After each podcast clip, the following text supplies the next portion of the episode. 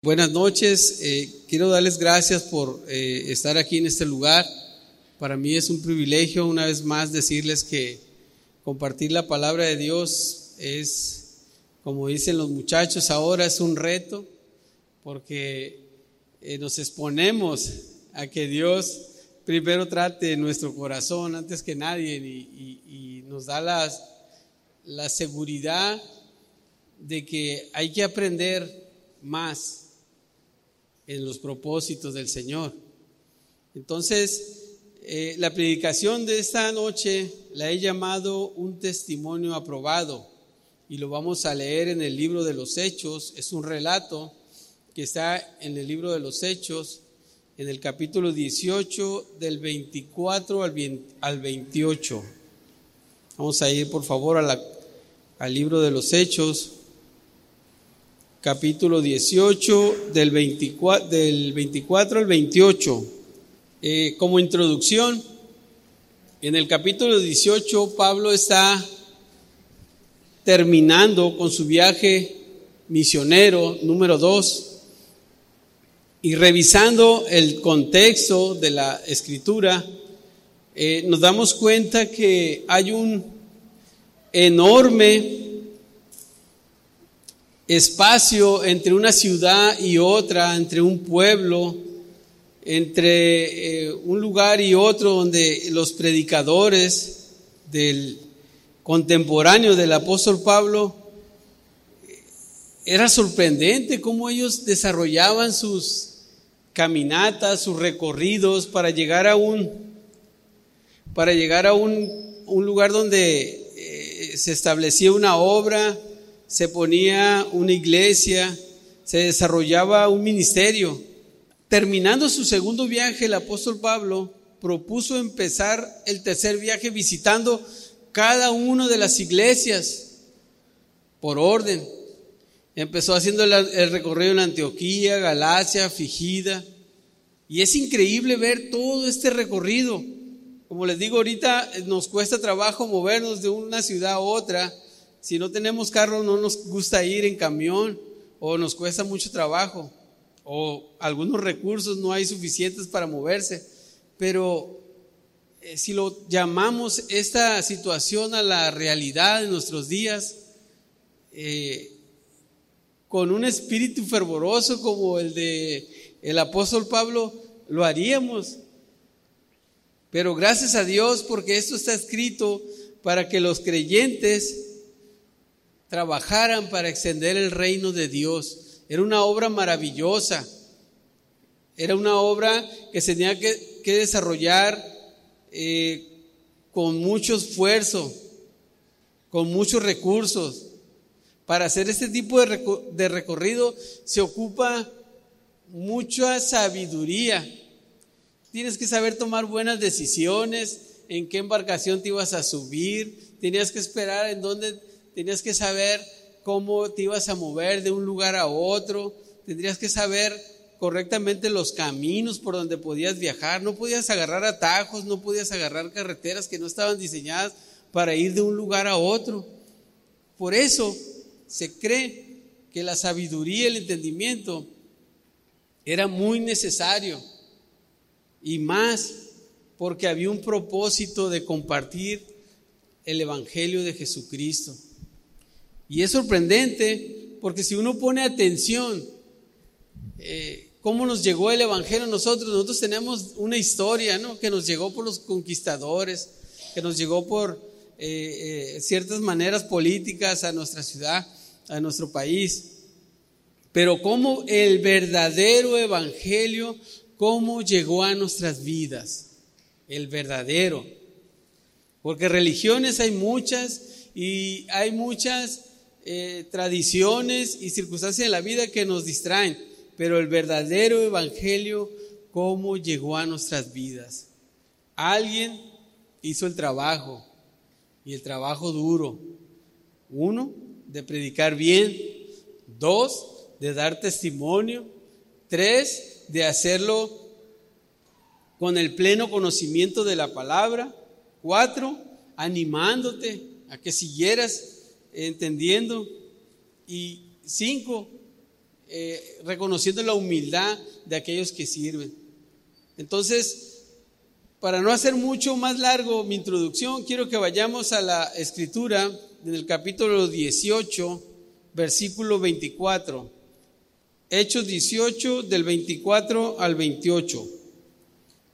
Llegó entonces a Éfeso un judío llamado Apolos, natural de Alejandría, varón elocuente, poderoso en las escrituras. Este había sido instruido en el camino del Señor y siendo de espíritu fervoroso, hablaba y enseñaba diligentemente lo concerniente al Señor, aunque solamente conocía el bautismo de Juan. Y comenzó a hablar con denuedo en la sinagoga. Pero cuando le oyeron, Priscila y Aquila le tomaron aparte y le expusieron exactamente el camino de Dios. Y queriendo pasar a Acaya, los hermanos le animaron y escribieron a los discípulos que le recibiesen. Llegando él allá, fue de gran provecho a los que por la gracia habían creído porque con gran vehemencia refutaba públicamente a los judíos, demostrando por las escrituras que Jesús era el Cristo. Si ustedes se dan cuenta, eh, terminamos, terminamos este párrafo escuchando que que la predicación y la enseñanza se basaba en Jesucristo. De nada nos sirve a nosotros hablar de muchas cosas que no tengan a Cristo. Nuestro tema principal y central en todo momento es Cristo. Y en esta ocasión, Apolos es un representante de Cristo que predica en Éfeso. Y bueno, ¿qué hay de, Apolos? que, cómo, cómo Apolos llegó a ser tan elocuente, poderoso en las escrituras, porque el texto sí lo dice, que era un judío llamado Apolos, natural de Alejandría, varón elocuente y poderoso. La palabra poder llama mucho la atención, porque el poder muchas veces es lo que echa a perder al hombre el poder económico, el poder en la fama, el poder de, diferentes maneras, eh, de lo que tú quieras. Si tú manejas poder, pudieras perder el equilibrio. El poder no es malo, el poder es lo que pudiera hacerte que confiaras más en ti que en el Señor. Ahora bien, voy a eh, nada más señalar cuatro características de Apolos. Y son, yo las considero como unas cualidades. La número uno sería el conocimiento de la palabra, muy importante, el conocimiento de la palabra. Si nosotros eh, perseveramos en la enseñanza, en la doctrina, en las ordenanzas, todo tiene que estar basado en la escritura en lo que nosotros estamos leyendo, meditando, reflexionando. El número dos sería eh, una actitud que anima a la iglesia con su servicio. Y siempre ha pasado eso cuando nosotros estamos en la iglesia y estamos sirviendo y somos como una llama encendida. A veces nos podemos confundir un servicio con un activismo, pero en realidad el servicio siempre es alentador. El servicio hace que los hombres vean a Cristo. ¿Cómo? ¿Por qué? Porque desarrollas un servicio para Dios y no para los hombres. La siguiente característica sería la humildad que refleja Apolos al recibir un poco más de la enseñanza que sería suficiente para avanzar en el reino. ¿Por qué? Porque por más dedicados intelectuales que seamos o dedicados o llenos de conocimiento, no lo sabemos todo. El Señor es grande El Señor es el que tiene toda la sabiduría. El Señor es el que nos da cómo debemos de actuar y conducirnos con humildad ante otros. Y la siguiente característica sería que este predicador Apolos perseveraba en el ministerio, perseveraba. La perseverancia la podemos reconocer como una cualidad que no se desanima, que no tiene justificaciones, que no tiene eh, implicaciones adversas. Perseveraba, ¿por qué? Porque seguía haciendo la obra. Ahora, gloria a Dios por ese ministerio en el cual es reflejado en la escritura. Se menciona muy poco, pero lo que está en la escritura es suficiente para retarnos, para enseñarnos, para hacernos reflexionar acerca de las bendiciones que hay al servir al Señor. Es suficiente para saber que es necesario tener un conocimiento de la palabra de Dios. Como este hermano, apóstol, no, perdón, no apóstol, este Apolos, este ministro de la palabra, siendo judío y siendo de Alejandría, que es un lugar que está en Egipto, siendo un hombre que es elocuente, y la palabra lo señala claramente, que era poderoso. Y no era poderoso porque, porque en realidad fuera judío.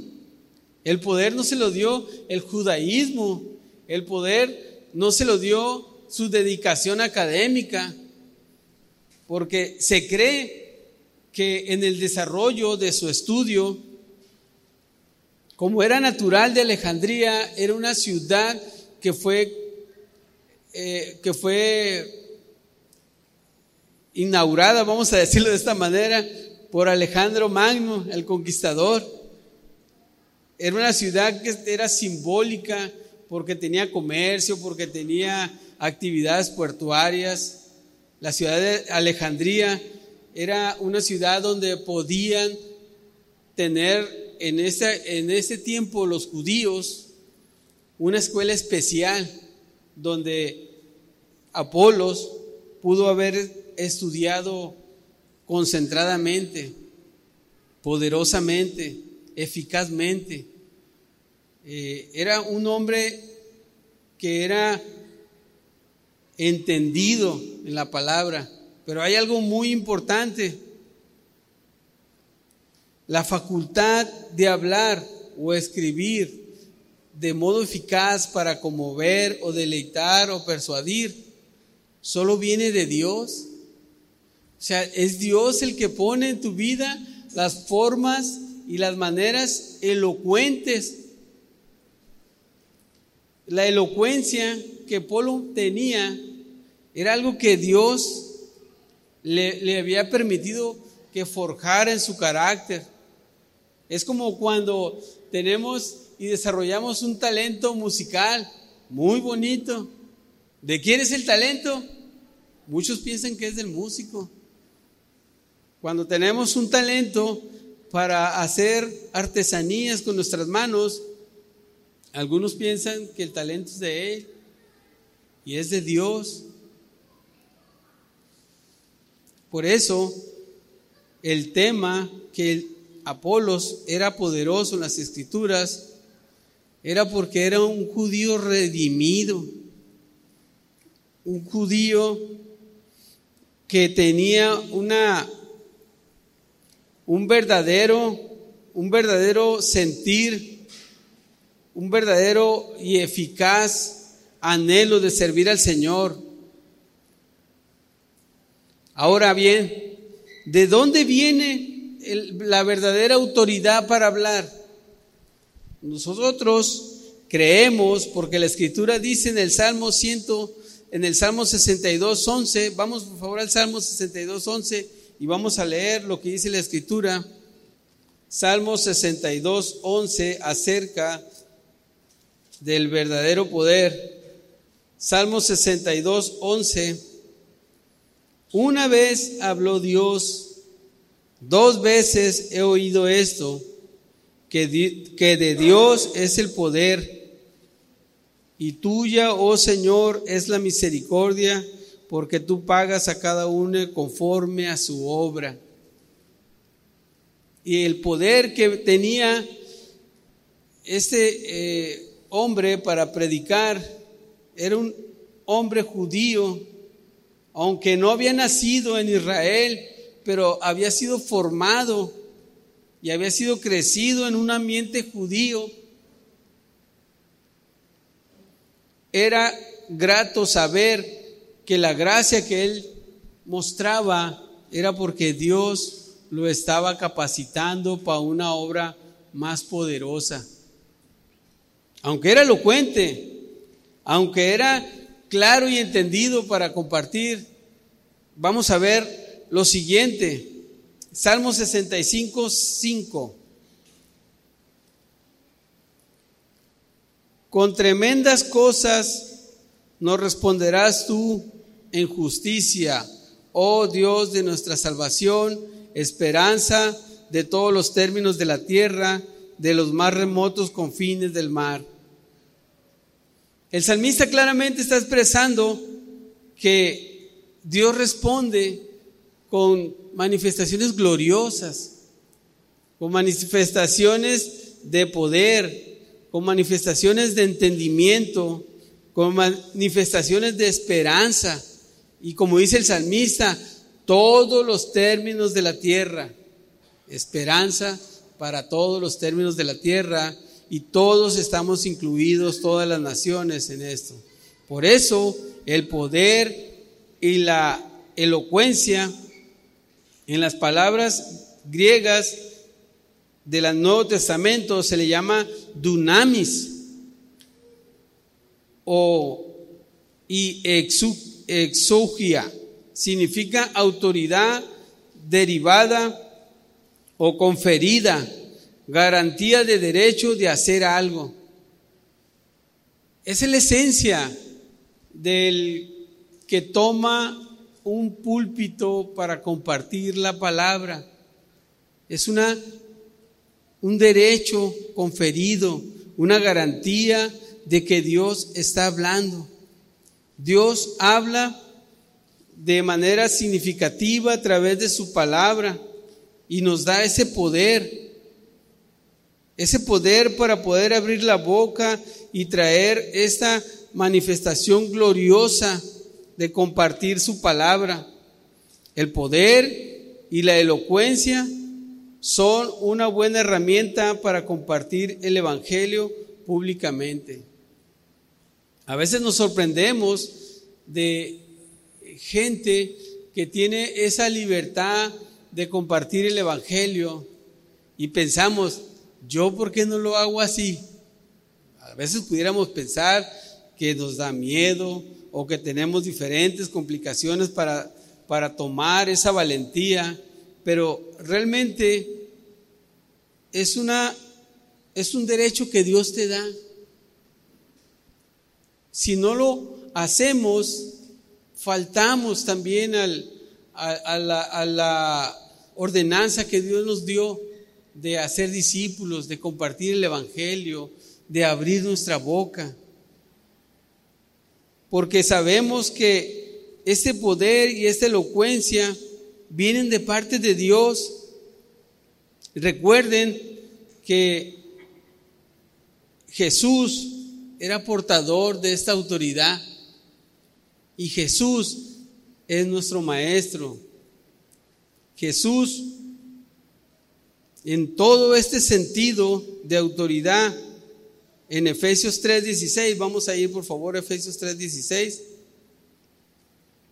y leeremos ahí Efesios 3:16 para entrar en contexto.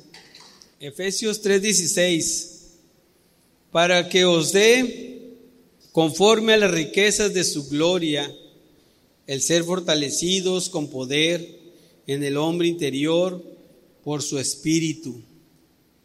Qué interesante ver esa elocuencia prosperar en nuestra vida. Qué esperanza debe haber en nuestro corazón saber que no todos somos llamados a ser predicadores, pero sí a compartir el Evangelio, sí a defender nuestra fe, saber que las riquezas que hay en su gloria son para que nuestro hombre interior se vayan fortaleciendo. Entonces, en todo ese conocimiento de la palabra que está en la escritura, es para que nosotros crezcamos y aprendamos.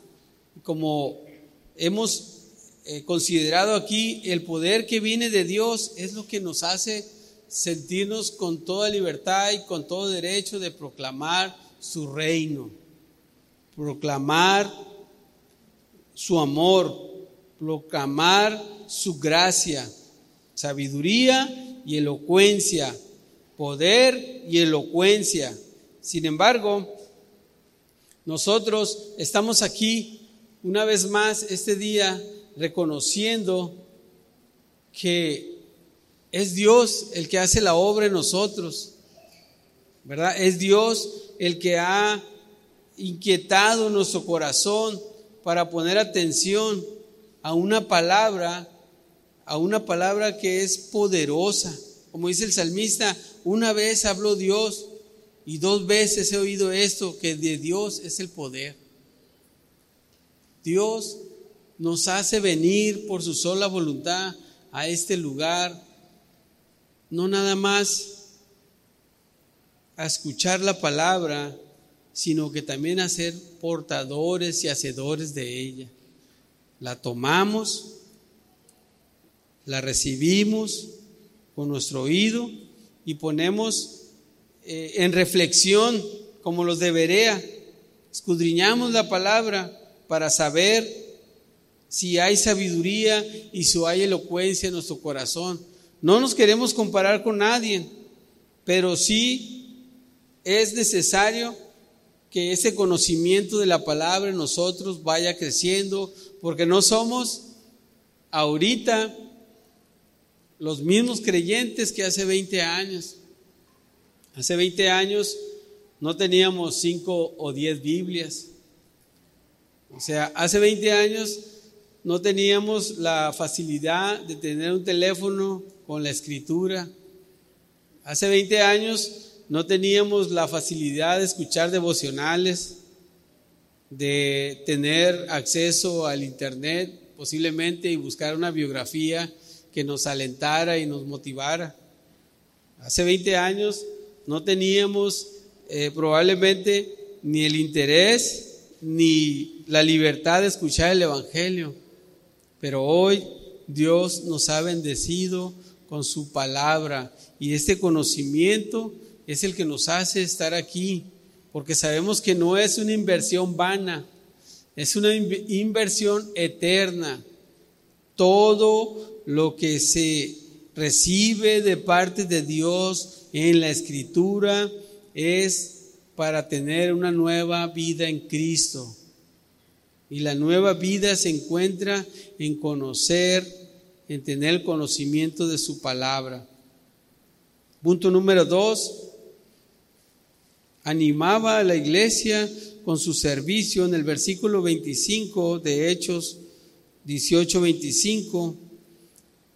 Este Apolo había sido instruido en el camino del Señor, siendo de espíritu fervoroso, y hablaba y enseñaba diligentemente lo concerniente al Señor, aunque solamente conocía el bautismo de Juan. Y aquí es donde está el punto de referencia en el cual el conocimiento de Apolos estaba no limitado, pero no estaba completo. ¿Usted ha sentido que está completo en el Señor? No estamos completos, no estamos terminados, no estamos en nuestra totalidad. Dios tiene propósitos buenos y santos para cumplirse en nuestras vidas. Dios es sabio y es soberano al mostrarnos el camino. A veces el camino es complicado, a veces el camino no es el camino que nosotros estamos deseando, pero es Dios el que tiene sus buenos propósitos y aparte de buenos, son santos. Porque sin santidad nadie podrá ver al Señor. En este caso, Apolos, aun cuando no conocía el ministerio de la muerte y resurrección de Jesús, sino los parámetros morales y espirituales en el Antiguo Testamento que se describían, que describían lo que Dios demandaba a su pueblo Israel, al pueblo que tenía la ley como dirección. Recuerden que aquí estamos hablando de que el mensaje que había escuchado Apolos era el bautismo de Juan en agua, de arrepentimiento. Ese bautismo en el cual Juan había anticipado. Pero no me quiero adelantar a eso porque claramente en el Antiguo Testamento, en, el libro de, en el segundo libro de las crónicas, vayamos al segundo libro de las crónicas, 17.6, y hay un relato, 17.6, segundo libro de Crónicas.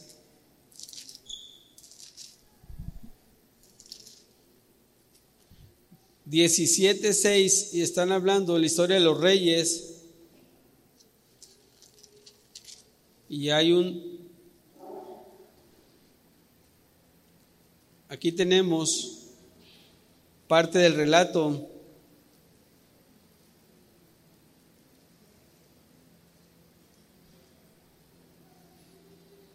Diecisiete seis, aquí lo tengo.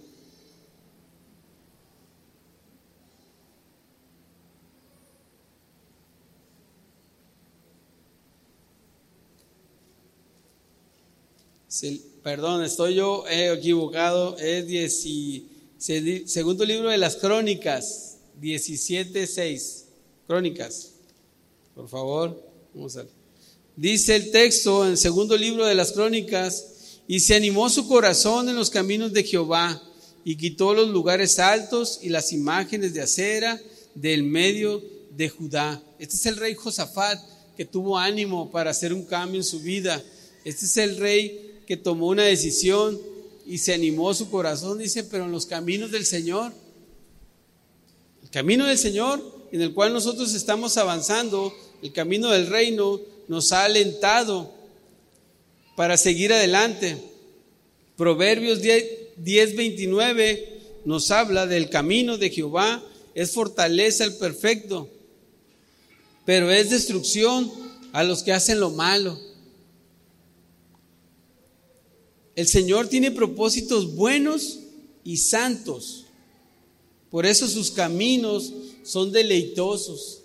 Por eso sus caminos tienen eh, propósitos al que andemos en ellos. Usted ha visto a un hombre desventurado, sin ninguna opción, sin ninguna, sin ningún recurso, sin ninguna posibilidad de avanzar. Tal vez ha visto algún hombre con un morral en la espalda por la calle. Usted ha sabido de alguien que ha andado así. Todos lo hemos visto. Y eso es porque se han olvidado del Señor.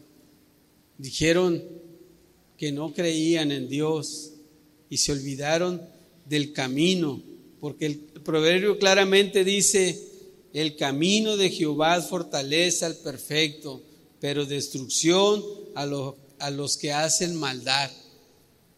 No les espera nada bueno a los malvados. No les espera nada bueno porque el corazón del hombre endurecido se aparta del Señor cada vez más lejos y hay destrucción en la vida. Pero los que son perfectos, podemos tener la seguridad de que estamos caminando en los propósitos buenos de Dios. La palabra fervoroso que se usa aquí en el texto es con un sentimiento y actitud de profundo entusiasmo.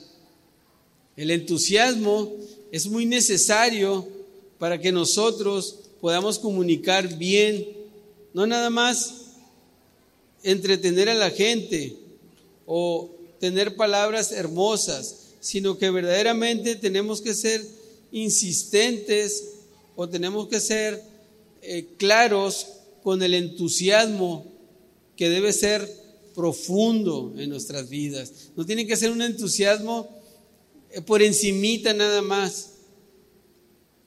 Deuteronomio 6 del 4 al 7. Vayamos por favor a Deuteronomio 6 del 4 al 7.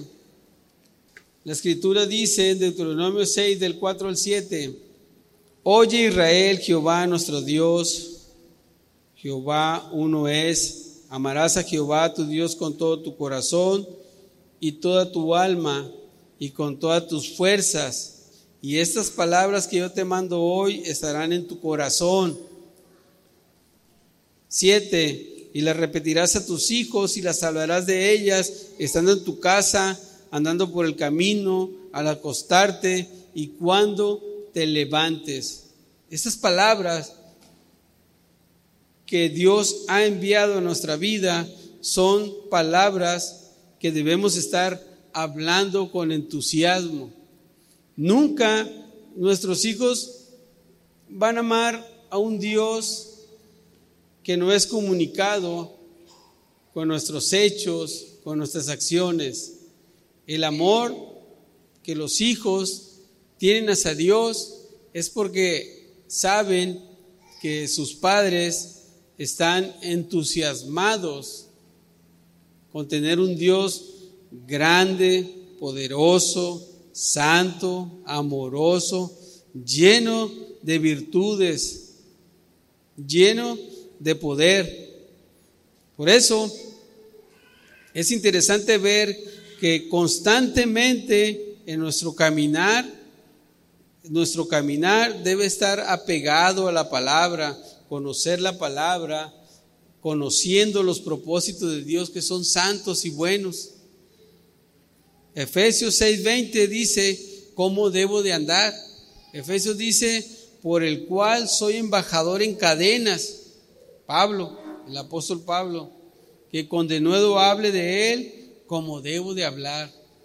Debemos de hablar de Cristo con amor, con entusiasmo, con poder, con confianza, con alegría, porque Él ha hecho la diferencia en nosotros. Él nos amó primero. Él hizo que nosotros viniéramos de las tinieblas a su luz admirable. Él hizo que nosotros entendiéramos los propósitos eternos, que tuviéramos esperanza, que la vida no solamente es para estar aquí, vivir, producir, hacer y morir. No, tenemos una esperanza eterna en el Señor. La predicación de Juan el Bautista era la voz que clama en el desierto. ¿Recuerdan el texto?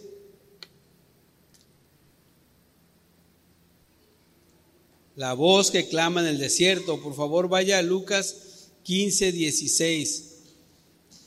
Y vamos a ver un poco acerca de la predicación de Juan, porque esa predicación era parte del conocimiento que Apolos tenía.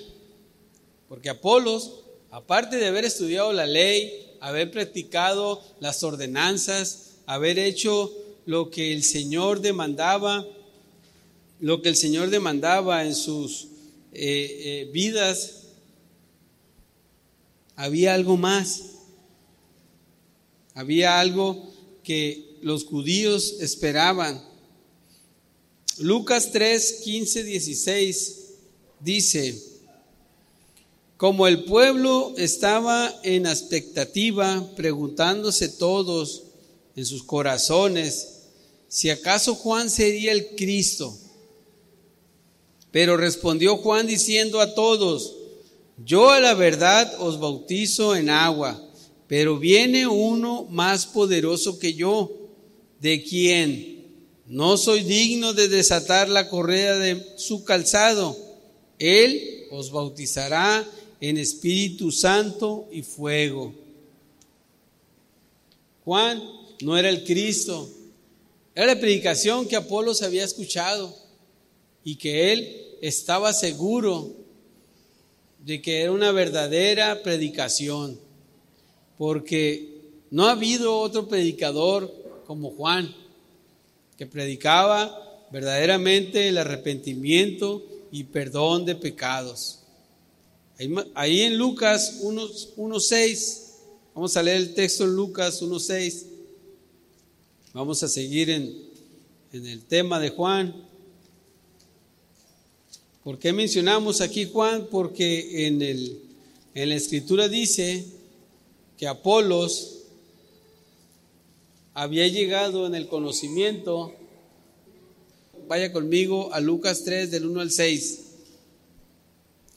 En el año decimoquinto del imperio de Tiberio César, siendo gobernador de Judea Poncio Pilato y Herodes el tetrarca de Galilea y su hermano Felipe tetrarca de Iturea y de la provincia de Traconite y Lisanías tetrarca de Abilinía y siendo sumos sacerdotes Anás y Caifás, vino palabra de Dios a Juan hijo de Zacarías, en el desierto, y él fue por toda la región continua del Jordán, predicando el bautismo de arrepentimiento para perdón de pecados, como está escrito en las palabras del profeta Isaías, diciendo, voz del que clama en el desierto, preparar el camino del Señor, enderezar sus sendas, todo valle será rellenado y se bajará todo monte y collado los caminos torcidos serán enderezados y los caminos ásperos allanados, y verá toda carne la salvación del Señor. ¿Ok? Claramente vemos aquí una verdadera predicación donde Juan predicó constantemente y donde Jesús fue y se bautizó. Esto era lo que había conocido el predicador y el predicador y él tenía la seguridad que él estaba compartiendo con gracia, con las bendiciones del Señor, cada parte, cada parte de lo que él estaba compartiendo. ¿Qué vemos aquí? Vemos cómo el Señor usó a Juan para sembrar la semilla de predicación, de salvación en un hombre elocuente como Apolos. Una semilla que sigue dando frutos, que sigue predicando, que sigue obrando en los corazones de las personas. Sigue hablando esta palabra con amor a través de Juan, a través de Apolos, a través de Pablo, Priscila, Aquila, pastores y maestros de la palabra contemporáneos, para que reciban el Espíritu Santo, que es una influencia santa en nuestras vidas, para ser apartados en el Evangelio.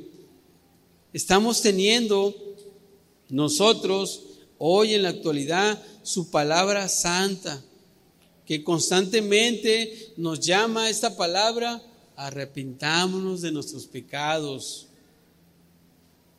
tengamos ese perdón y esta llenura del Espíritu Santo a través del arrepentimiento. Entonces, ¿qué es lo que sucede en el punto número 3 de la humildad para aprender de otros? En este caso, Apolos, un hombre elocuente, un hombre que tenía eh, eh, don para comunicar y sabiduría para compartir.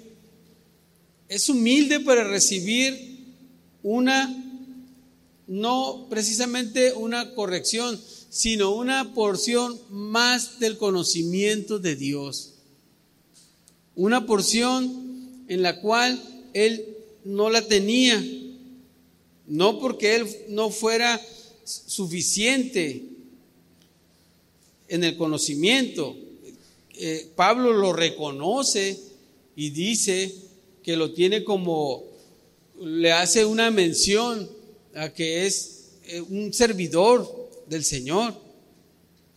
Entonces la escritura nos dice claramente que él siendo un hombre que conocía la palabra, que tenía el conocimiento de la ley, que tenía habilidad para hablar, tiene humildad para aprender de otros. ¿Por qué sabemos que tiene humildad? ¿Por qué sabemos? Porque en el versículo 26 del libro de los Hechos, del 18 al 26, dice que él comenzó a hablar con denuedo. Y la palabra de nuevo, de nuevo aquí significa está confiado en lo que está enseñando. Es una palabra que es segura. Es una palabra que para nosotros es vida eterna. Es una palabra que nos va a dar que nos va a dar guianza para el camino. Es una palabra que da que tiene confianza y es valerosamente segura. La escritura nos dice que Apolo fue escuchado por Priscila y Aquila en el versículo 26 y le tomaron aparte y le expusieron, le expusieron exactamente el camino. ¿Recuerdan ustedes la historia de este hombre? Lo hemos leído, lo hemos escuchado y le pusieron exactamente para definir un poquito y para darnos una idea de la exactitud. Cada quien en lo que corresponde hacer en sus actividades. Si uno trabaja en una oficina y tiene una falta de ortografía, quedó inexacto, ¿verdad? Si uno hace un cálculo matemático y se le olvida poner una coma, un puntito, quedó inexacto, ¿verdad? Si uno es albañil y la plomada en la parte de abajo le falta tantito, es tantito, va a quedar inexacto. Aparentar que está bien, pero va a estar inexacto. Ahora, aquí la palabra exactamente el camino. Lo interesante es ver cómo recibió y tomó esta palabra para sí, que lo contrario sería, yo conozco la palabra que me vas a enseñar, yo he recibido el seminario en Alejandría de los judíos apartados, contemporáneos, yo he estado en, en Éfeso, en otros lugares donde tú no has ido y he escuchado a oradores de renombre, Sin embargo, podemos ver que Aquila y Priscila entraron a la historia como siervos, como eh, personas útiles en el ministerio, porque ellos trabajaron con Pablo haciendo carpas, haciendo eh, construcción en nuestro tiempo. Pero eso fue suficiente para un discipulado, para conocer el camino exactamente. Tuvieron el tiempo y la dedicación de aprender más, Aquila y Priscila, y tuvieron la libertad de enseñar a Apolos para ser instruido por ellos. Y esta porción de la escritura dice mucho, porque habla de la humildad que debe tener todo servidor, todo ministro, todo estudiante, todo académico de la escritura. Debe tener confianza en la palabra que otros siervos puedan conocer antes que Él. Escuchaba yo un, ahora la semana una reflexión acerca de, de un tema de que decía más o menos así, de que el pastor no se tiene que rodear, el pastor, de gente sabia y elocuente. Se tiene que asegurar de rodearse de gente santa, tenga temor del Señor, que quiera caminar en obediencia, que quiera servir con humildad para aprender de otros. Esa es una compañía más segura y no solo para los pastores, también para nosotros, pero, pero el comentario estaba inclinado hacia los pastores. Y eso significa que Aquila y Priscila enseñaron a Apolos el significado y la muerte, y el significado de la muerte y de la resurrección de Cristo. Le enseñaron el ministerio del Espíritu Santo y su iglesia. Recuerden que Apolos se había quedado con esa predicación poderosa de Juan, porque sí tuvo que haber sido poderosa, porque ya después ya no predicó, se lo llevaron a la cárcel. Dijeron, si sigue predicando, se va a acabar el negocio. Si sigue predicando, la gente se va a compartir a Cristo. Pero vemos este paso tan importante en la vida de Apolos y este conocimiento en la escritura y más que nada, más que nada conocer el misterio del Espíritu Santo, esa profundidad de las riquezas. Es increíble cómo aprender algo, una palabra en el Evangelio, dice mucho en nuestras vidas. Una palabra en el Evangelio puede sacar de lo sanagoso a un hombre. Una palabra en el Evangelio puede levantar a un muerto. Una palabra en el Evangelio puede darte vida en abundancia.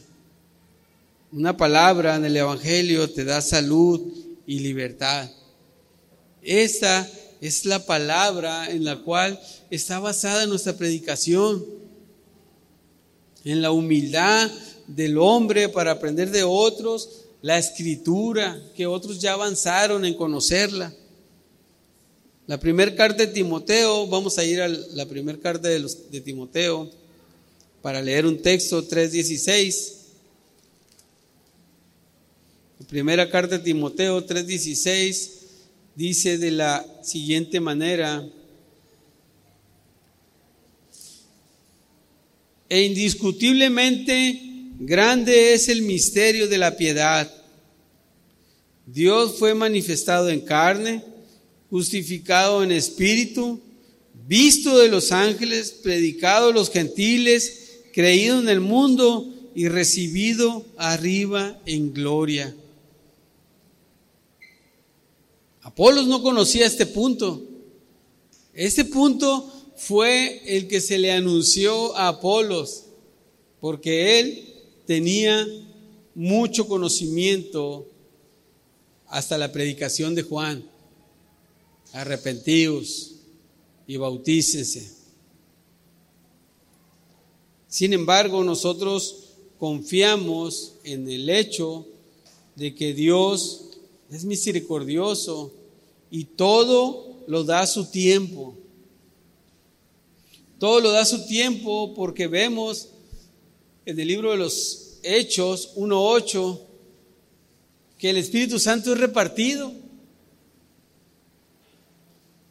Dice Hechos 1.8, dice, pero recibiréis poder cuando haya venido sobre vosotros el Espíritu Santo y me seréis testigos en Jerusalén, en toda Judea, en Samaria y hasta lo último de la tierra. Y, y eso de que se repartió y vino el Espíritu Santo era porque era el tiempo de que la iglesia se tenía que esparcir. Entonces llegamos a la conclusión, con razón, el Evangelio está en muchas partes del el globo terráqueo. Dice uno increíble cómo llegaron estos hermanos a estas aldeas, a estas montañas, a estos lugares desiertos, cómo la palabra de Dios avanzaba y corría y corría y llegaba a lugares que eh, para nosotros serían muy difíciles, pero entendemos que el Señor es el que da el poder. O sea, nadie se mueve sin el poder de Dios. Sin mí, dice la Escritura, nada podréis hacer. Y también el compartir el Evangelio se necesita estar en la perfecta voluntad del Señor para ser testigos en Jerusalén, en toda Judea, en Samaria y hasta lo último de la tierra. Entonces, la duda o la pregunta que se formuló al ver eh, eh, más o menos una, un entendimiento general del territorio de Jerusalén, de los territorios que fueron conquistados por Alejandro Magno, de, de toda la historia de los reyes y ver cómo es una gran extensión de tierra, de mar, de montañas, de desiertos que fueron cruzados, atravesados por los hombres santos y piadosos para compartir el Evangelio. La perseverancia, la perseverancia del creyente que fue formado en la palabra de Dios.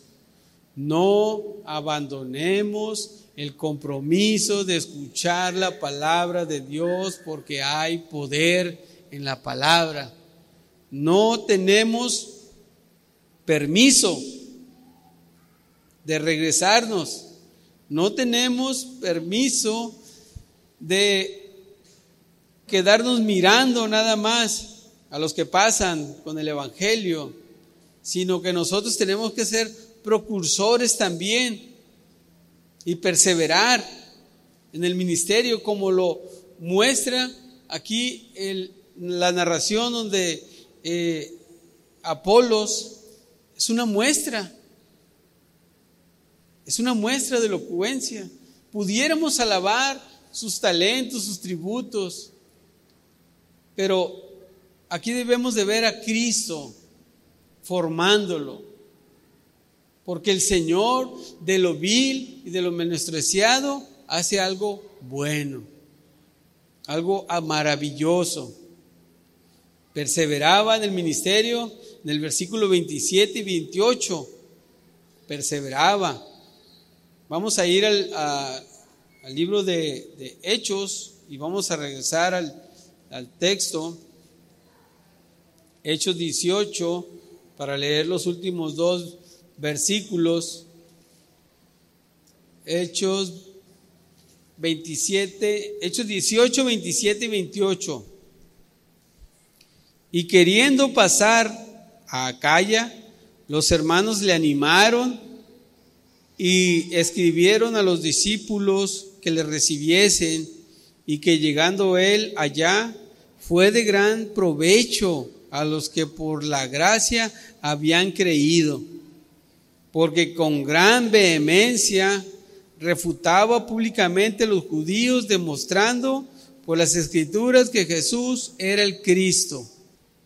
Perseveraba, aún cuando se mire el camino pedregoso, desértico, difícil, inhóspito, perseveraba. Perseveraba en llevar la palabra. Hay cosas que muchas veces en la vida nuestra no nos permiten perseverar por razones simples, vergonzosas y muchas veces eh, insignificantes. El ministerio, en el ministerio se debe perseverar, se debe de tener buena actitud, se debe de tener eh, buen ánimo para hacer la obra del ministerio y nunca pensar en abandonarlo, mucho menos dejar de servirle al Señor. Es interesante ver cómo la vehemencia con la cual refutaba públicamente a los judíos. Y, y des en cuenta aquí que empezamos hablando de que Apolos era un judío. Y qué curioso que le refutaba a los mismos judíos. Pero eran judíos, algunos eran publicanos, otros eran eh, encargados de las sinagogas y otros eran eh, gente simple, pero con un corazón duro que no quería reconocer a Jesucristo. Demencia y de nuevo es una orden, es correcto y es completo. Compartía las escrituras de manera correcta, compartía la escritura completamente todo el consejo de Dios y lo hacían en orden. Claramente era una manera de llevar las cosas que el Señor le había encomendado. Uno se goza saber que Dios está obrando al caminar en obediencia, en que estás en lo correcto por la voluntad de Dios. Ahora, las cartas que eh, se le dieron a Apolos para ir y atravesar una distancia difícil, eran recomendaciones de, las, de los otros creyentes para otras iglesias, para la iglesia primitiva que Apolos contaba con una formación académica, espiritual, doctrinal, que se requería en el ministerio. Igual, también necesitamos tener pleno conocimiento de la palabra, necesitamos tener un testimonio justo, santo, para poder refutar con las escrituras que Jesús es el Cristo, es nuestro Salvador, es nuestro Señor.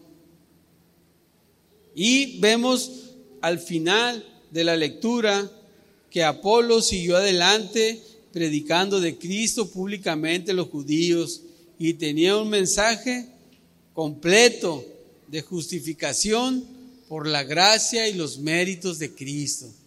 Si damos una revisada a lo que eh, en, en toda la intención de la palabra es entender los cuatro, los las cuatro características claramente como recordatorio que fueron, que fueron lo que nos alentó hacer ese estudio y hacer este resumen. El conocimiento de la palabra es necesario en nuestras vidas. No es opcional, es necesario. Por falta de conocimiento, el pueblo se desenfrena, se pierde, ¿verdad? Conocimiento de la palabra es una base fundamental para nuestra fe, para nuestras convicciones y para nuestra esperanza en el Señor. ¿Animamos a otros con el servicio? Claro que sí. Claro, siempre se necesita una antorcha encendida que esté diciendo, vamos adelante, hagamos la obra con una mano dándole y con la otra también. ¿Por qué? Porque es necesario. A veces es necesario. Hay tiempos de abundancia y tiempos de escasez, pero tenemos que estar animándonos en el servicio como iglesia unos a otros, así como la imagen y el testimonio que fue aprobado de Apolos. Necesitamos una actitud humilde para aprender unos de otros. Claro que sí, no sabemos todo, ¿verdad? Unos sabemos de leyes, otros sabemos de mecánica, otros sabemos de diferentes maniobras en la cuestión del conocimiento, pero principalmente en la palabra del Señor también ocupamos dirección y tenemos que ser humildes para recibir todo tipo de enseñanza, de exhortación y aprender de otros. Y perseverar en el ministerio es una necesidad que tenemos que ponerla como eh, una obligación en nuestra vida. Perseverar, perseverar, porque realmente no podemos regresarnos, no hay camino, no hay oportunidad para detenernos a contemplar nada más y ver las nubes pasar, va a llover, no va a llover. No, es necesario perseverar en el ministerio y estar listos, listos. Conclusión, y terminamos con esto. Una pregunta, ¿te has cansado de tratar de ser un buen cristiano? ¿Notas que batallas con algo porque lo intentes hacer en tu, en tu voluntad y en, tu, en tus fuerzas, recuerden, el poder viene del Señor. Él es el que nos da las fuerzas. No tenemos el poder para cumplir la ley. Muchas veces no tenemos el poder para cumplir la ley de tránsito, que está en el piso, ¿verdad? Menos la ley de Moisés. Cristo nos da la justicia y el poder para cumplirla, dándonos su Espíritu Santo que nos ayuda a obedecer su palabra. El Espíritu Santo es la fuente inagotable, el recurso que Dios nos dejó como el el combustible para que nosotros nos movamos, nos, alentemos. El Espíritu Santo es nuestra ayuda para obedecer. Simple y sencillamente, sin el Espíritu Santo, nada podremos hacer. Pero gloria a Dios, tenemos su palabra, su promesa, en el cual gozamos este día de que Cristo es nuestro Salvador, como, como el predicador Apolos hizo su trabajo discutiendo, demostrando que Jesús era el Cristo. Nosotros también. Es nuestro, eh, es nuestro eh, compromiso interior abierto. El Señor es nuestro Salvador. Y con esto quiero terminar orando, pidiendo a Dios que su gracia sea suficiente, porque lo es, y que nos dote con estas características en el cual la humildad es necesaria en nuestras vidas, la perseverancia, y así como Polo fue elogiado por el apóstol Pablo como un elocuente predicador, nosotros seamos humildes para saber que necesitamos aprender en la palabra de su reino. Amén. Señor, te adoramos esta noche y te bendecimos.